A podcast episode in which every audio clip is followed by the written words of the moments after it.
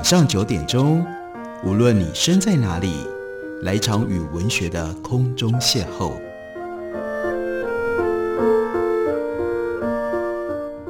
杨照谈书，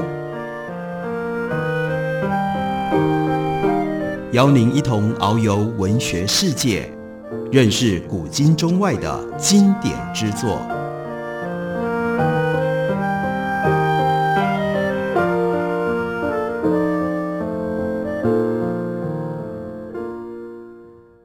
各位听众朋友，大家好，欢迎收听杨照谈书。本节目台北广播电台 FM 九三点一，每个星期一到星期五晚上九点为大家播出。我是杨照，在今天的节目当中要为大家介绍的，这是八旗文化的新书。在这之前，我们曾经介绍过这本书的第一卷，它的总标题是《二十世纪欧洲百年史》，作者是英国资深重量级的史学家伊恩·可修。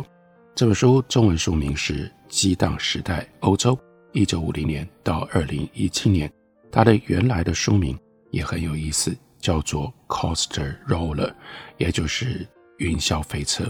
所以伊恩·可寿他是用云霄飞车那样的一种激荡的里程来形容二十世纪的后半叶，在第二次世界大战结束了之后，形成了冷战。一九五零年爆发了寒战，接下来所发生的上上下下非常激烈的变化。一九五零年，欧洲正从历史上最惨烈战争的黑暗年代当中苏醒过来，整个大陆处处可见炸弹所留下来的断垣残壁，他们是见证那场战争的累累伤痕。城镇可以很快重建，但另外精神跟道德上的创伤却久久无法愈合。事实上，不久前的人性沦丧给欧洲投下的深重阴影，在后来的数十年间一直挥之不去。自从一九四五年战争结束以来，人们向着建设新欧洲迈出了重要的步伐。不过，战争给他刚结束的那段时期留下的最突出的两项遗产，第一是欧洲被分成了两半，这个时候呢，东欧被灌进到丘吉尔所形容的铁幕当中；第二项，战后新时代变成了核子时代。两个超级大国都拥有能够制造大规模毁灭的超级武器，欧洲的战毁烟硝已经散去，但核子战争却似乎近在咫尺，直接威胁到欧洲文明存续的根本。核子战争的危险如同悬在欧洲头上的达摩克里斯之剑，能否成真，不单单取决于欧洲范围内的事态发展。核子超级大国在全球任何地方的对抗都会波及欧洲。一九五零年，韩战的爆发；接下来，一九六二年，古巴导弹危机，这两个距离欧洲万里之遥的事件，就代表着冷战当中欧洲最危险时期的开始与结束。战后婴儿潮的孩子们出生在新的时代，他们一生当中目睹的变化，是他们父辈所无法想象的。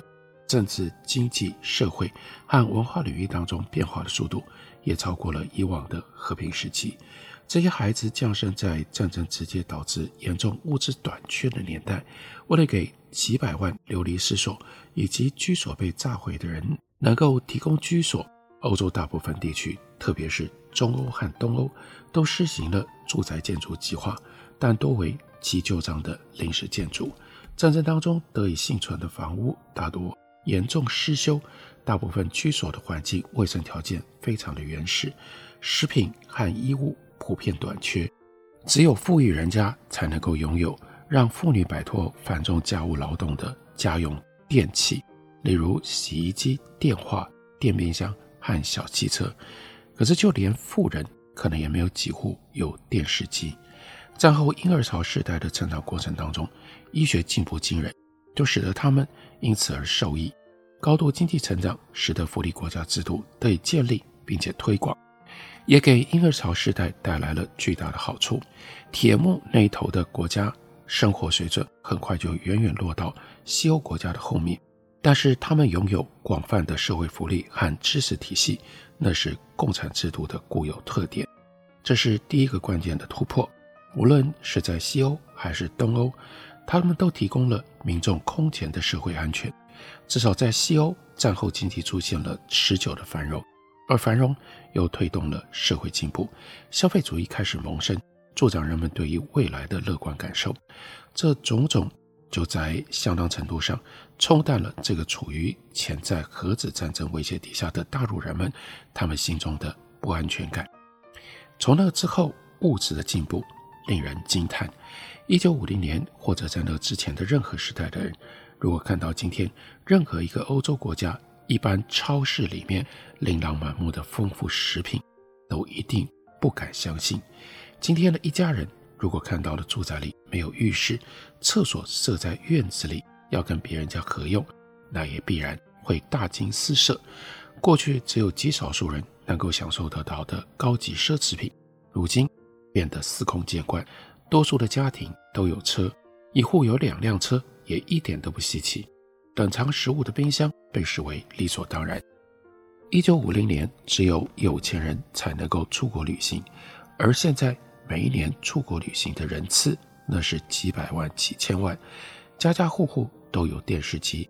通讯卫星使得人们得以在电视上观看地球另一边的新闻直播，或者是体育比赛的实况转播。现在甚至可以用手机看电视，这在不久前都还是不可想象的。过去在海外旅行，你要给家里打电话，就只能够在电话亭里，或者呢到特定的邮局去打长途电话。但如今用手机，不只可以轻易地打电话回家，向世界任何地方发送讯息。而且还可以把手，而且还可以把手机当做小型电脑，做很多其他的事，包括随时查阅新闻，和千里之外的亲朋好友联络。不止交谈，你还能够在荧幕上看见他们。电脑的体积越来越小，越来越普及，这个生活上所带来的巨变，不久之前都还无法想象，就更不要提一九五零年了。发生巨变的不只是物质财产。另外有态度和思想，一些观点，一九五零年时在欧洲颇为普遍，七十年后变成了过街老鼠。一九五零年不久前的一九四八年十二月，联合国通过了 Universal Declaration of Human Rights 世界人权宣言。那是因为人权在二战期间遭到了残暴的践踏，但没有多少人明白它在实际生活上的意义。在当时，人们广泛的接受。种族主义观点和公开的种族歧视，并不觉得奇怪。欧洲各国居民基本上都是白人，没有有色人种。死刑仍然存在，犯下最严重罪行的人被处以极刑，是当时的常态。同性恋仍然算是刑事犯罪，堕胎是非法的。基督教会的影响还很深又很远，参加教堂礼拜仪式的人仍然很多。但到战后出生的孩子，他们老去的时候，人权就变成了天经地义，只有种族主义观点在社会当中是最为人所不齿的。多元文化社会变成了正常形式。欧洲废除了死刑，同性恋婚姻和合法堕胎得到了广泛的接受。基督教会的作用大为减弱。这种转变以及其他许多变化，后来被称为全球化进程的一部分。全球化不只代表资本、技术和资讯的自由流动导致的经济一体化，而且反映在跨越国界、遍及世界各个地区、互相交织的社会跟文化进步当中。但全球化也绝对不是物质不断丰富的一路进步，它也有明显的阴暗面。例如，全球化造成了大规模环境破坏、贫富差距拉大、基本上无法控制的移民大潮加剧，还有因为技术进步实现了。自动化而导致的失业问题，到目前这一切仍然在持续当中。全球化带来的转变是贯穿这本书各章的一条主线。全球化绝对不是皆大欢喜的成功故事。欧洲新的不安全时代和全球化的加深，那是密不可分，互相交织着。欧洲沿着蜿蜒曲折的道路，从一个不安全的时代。走向另外一个不安全的时代，从核子战争的威胁到今天多层次的普遍不安全。杨可受他所写的这一本《激荡时代》就探讨了这段历史的转折起伏，并且试图解释从1950年一直到今天欧洲发生的多方面复杂变化。在这段历程当中，古巴核弹危机到1973、1989、2001、2008年这几年。都代表着划时代的转捩点，有提高进步和改善，也有挫折失望，有时还带来了幻灭。我们休息一会儿，等我回来继续聊。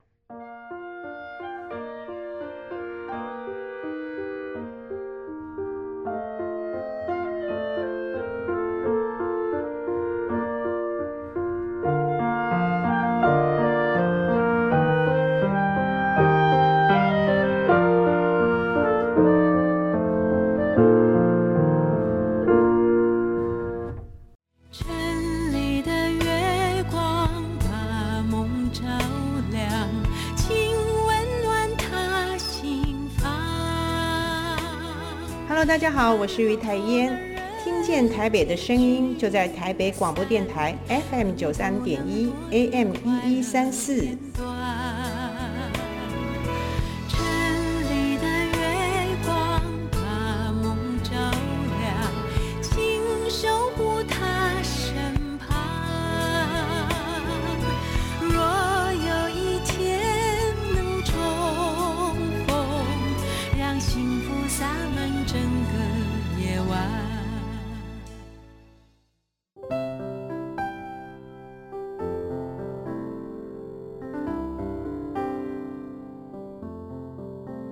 听见台北的声音，拥有颗热情的心，有爱与梦想的电台，台北广播 FM 九三点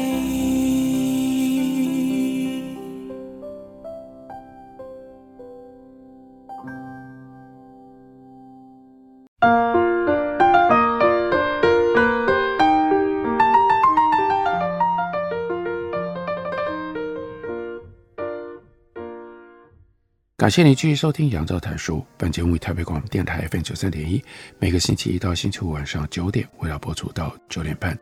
今天为大家介绍的，这是伊恩·克寿。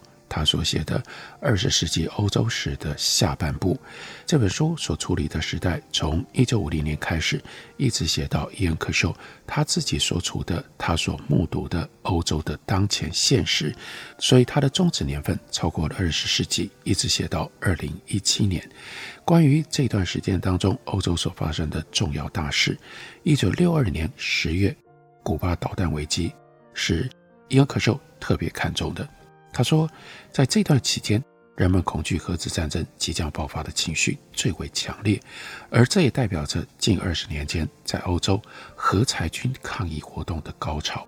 第二年，一九六三年，几个国家就签署了部分禁止核子实验条约，大众对于核裁军的支持度接着也就下滑了。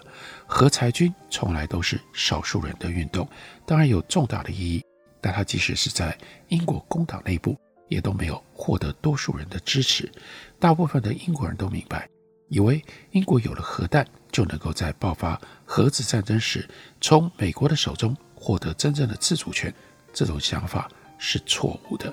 人们在古巴导弹危机期间的焦虑，明显地表现出，他们知道，如果真的发生了核子战争，英国无论是否拥有核武，都有可能是被攻击的目标。反对英国永和的人，因此就说拥有核弹因此而变得毫无意义。然而，大部分的人不这样想，大多数英国人都不赞成英国放弃自己的核武。他们把核武视为一种保障、一种威慑敌人的方法。几乎所有人都认为，攻击最有可能是来自于苏联。至于英国何时会使用核武，能否不问美国的意见，自行决定部署核武，很少有人对此提出疑问。人们普遍确信英国可以依靠美国这个达成二战胜利的盟国。这种感觉可能的确助长了民众一定的自信，甚至是自满。不过老百姓也不热情支持英国永和，大部分只是无奈接受自己无法改变的事实，同时对未来保持谨慎乐观的态度。一九五九年有做过一次。英国的民意调查，其中一个问题就是请答题者展望未来，预想一九八零年会发生什么事情。只有百分之六的人认为可能会爆发核子战争，百分之四十一的答题者认为苏联和西方届时可能会和平共处。五年之后，在一九六四年的大选当中，只有百分之七的选民将国防作为自己的优先关注事项。大部分人操心的是日常升级问题，而不是动用核子武器的大决战。一九五零年代以及一九六零年代初，在面对冷战威胁的反应上，英国和西德在很多方面是处于两个极端。英国自认为基本上游离于欧陆之外，是二次大战的战胜国，依然是领土遍及世界的强大帝国。一九五二年更拥有了自己的核子武器。至于西德，无论是在物质上，或者是在心理上，都因为二战的惨败而伤痕累累。此外，西德的国土处于分裂状态，一直被外国占领，不能够拥有自己的军队，又位处冷战对抗的最前线。万一超级大国之间发生战争，那西德显然就变成了战场。如果双方对抗失去控制，那西德也最有可能遭遇核子浩劫。英国和西德两国人民对于核子战争危险的反应有相似的地方，但也有巨大的差异。西德在战后年代的风云变化当中，经常是风暴的中心，民众因此对国际危机、对世界和平构成的威胁特别敏感。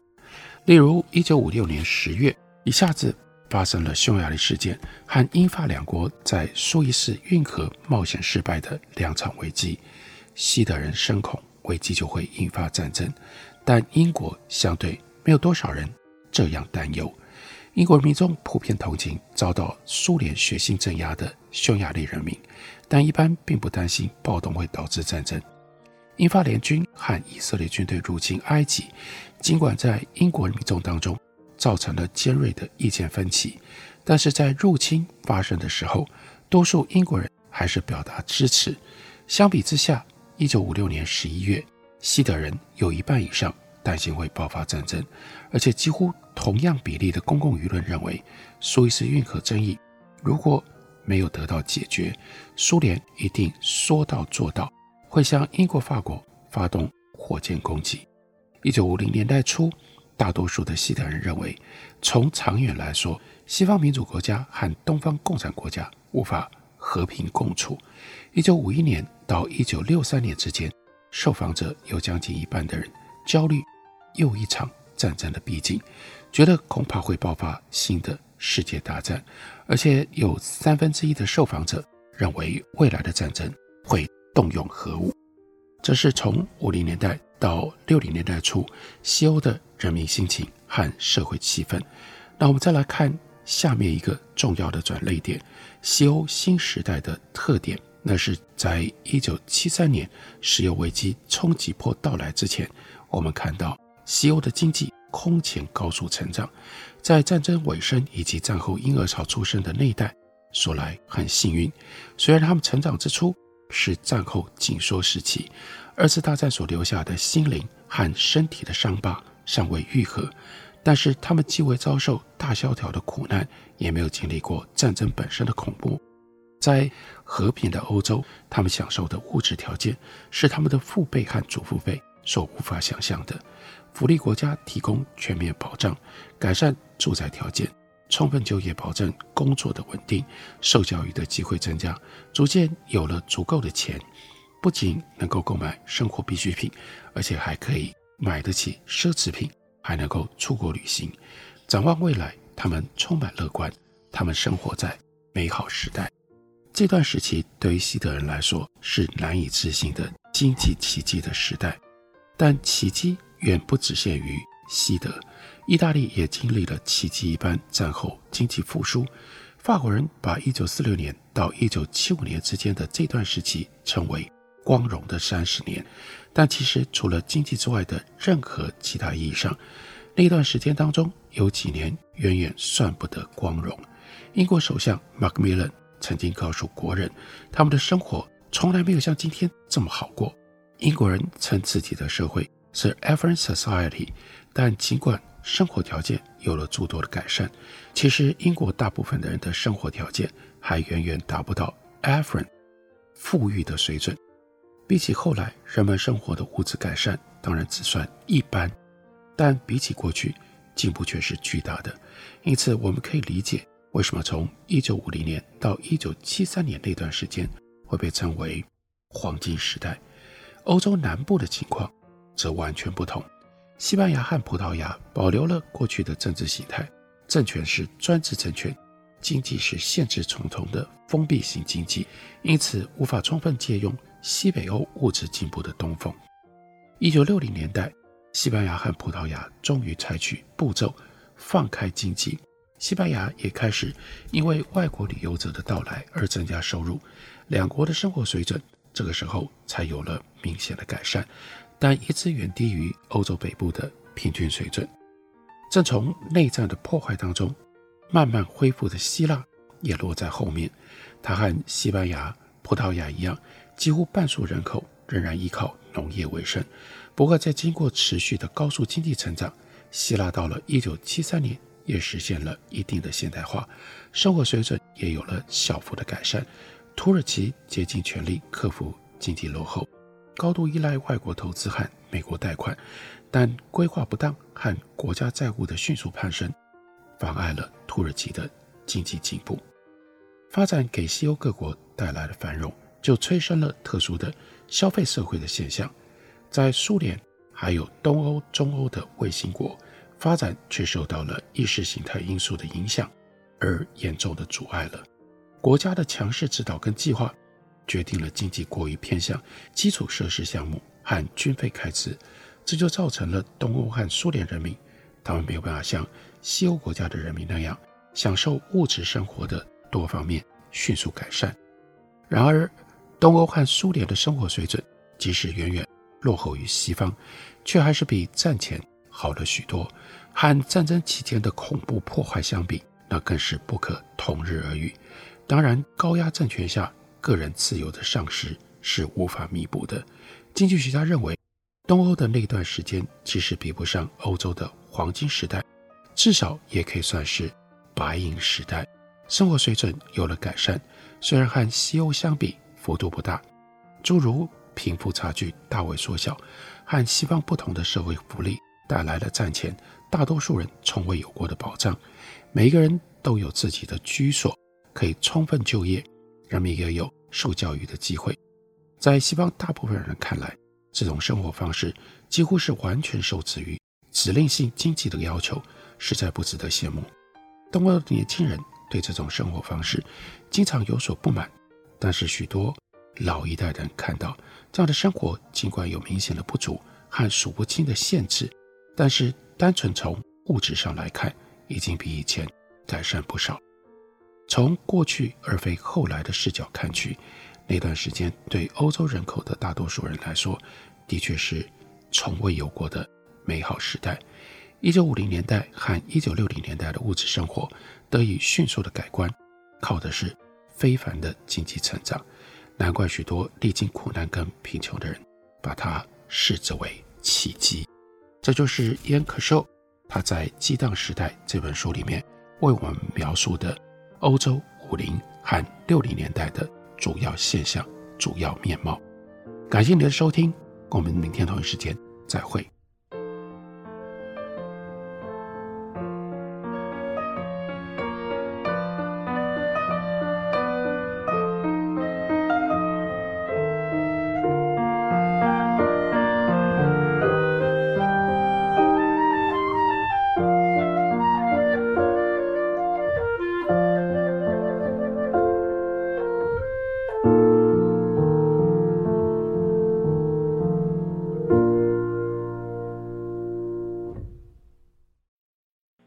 拨的电话无法接听，请稍后再拨。The number you have dialed is not available. 好想找人说说话哦。我在开会，等下打给你呢。需要的时候，怎么你们都不在身边？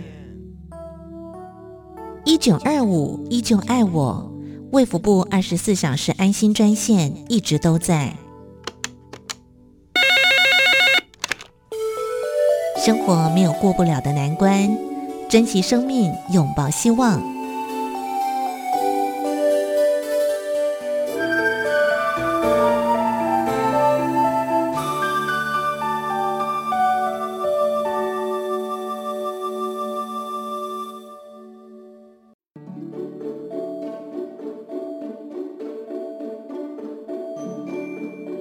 一公尺零点四趴，三公尺剩两个。公尺。你在背什么数学公式啊？明天要考吗？不是考试啦，是有关温室效应的问题。你知道吗？当海平面上升一公尺，台湾零点四帕的面积会被淹没；海平面上升三公尺时，全台六都会就只剩下桃园和台中两都。那如果上升十公尺呢？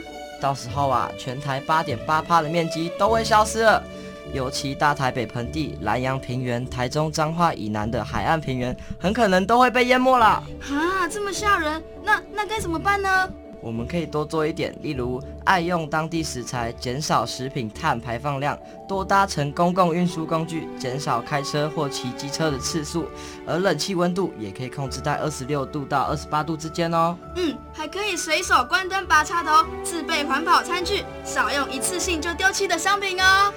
台北电台与您一起珍惜资源，爱地球。